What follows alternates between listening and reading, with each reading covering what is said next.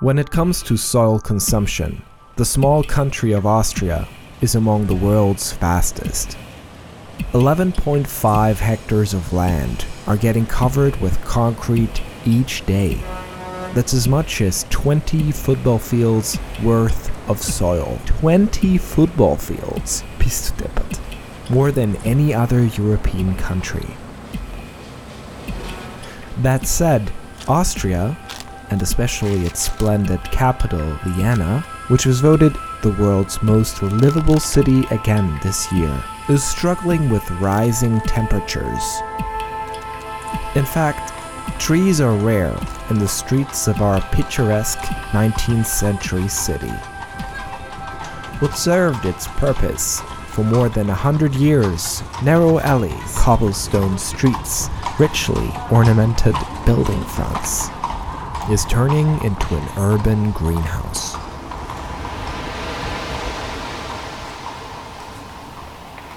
Close to where I live, they installed cooling arches, Neb- Nebelduschen as they're called, after redoing the street.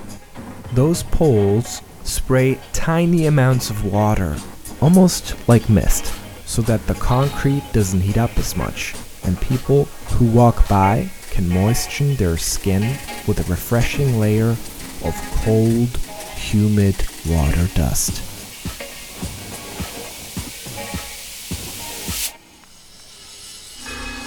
I think this is astonishing. We spent so much time, money, and resources covering up what's beneath us. As if we were afraid of discovering something unnatural or of being pulled down into the ground by Mother Nature herself. And then we realize, damn, Uh-oh. this is ah, getting This is much getting too much hot. too hot. Damn, this is getting much too hot. But instead of planting bigger or more numerous trees for shadow, or tearing up the concrete, or questioning the practice of soil consumption after all, people invent numerous ways of getting by, of adapting to what seems to have become an inevitability.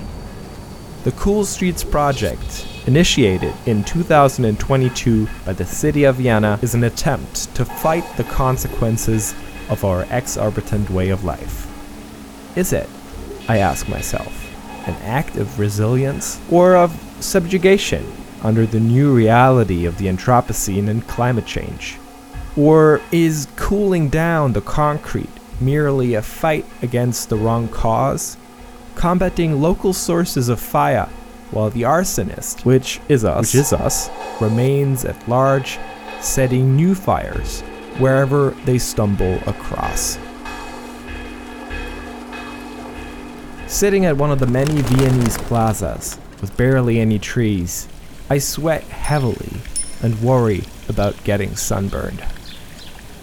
At least there are water fountains to quell the growing thirst of the people of this city, who seem to be shrinking like animals under the incessantly strong evening sun. And while I'm sitting there, I watch the children play. They're jumping around, running through the wall of mist, trying to not get wet. For them, the sprinklers don't have the same meaning as for me. They are not symbols of wastefulness, a drop in the ocean of heat and aridity. For those children, these water fountains and cooling arches turn the city into a huge water playground.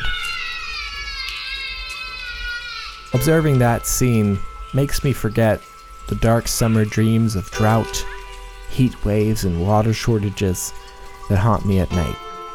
And for a moment, I feel part of the world around me, one with my surroundings, a tiny little part of humankind, like a drop of water.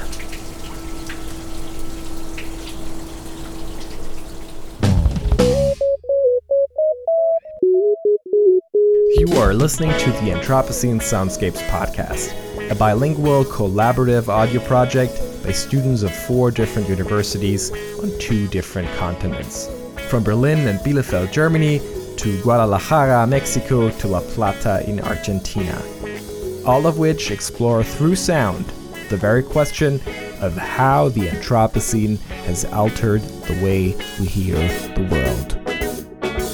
This episode was produced by me, Florenz Gilly, with editing help by Francisco Tosi, Joel Bush, and not least, Marietta Cenotes. Music comes from Argentinian sound artist Sol Rezza. She kindly granted us permission to use her amazing work for free. And also, thanks to you, our dear listeners, for tuning in. Please get in touch with us if you have any questions or concerns. And make sure to check out our other episodes. They're worth it, I promise.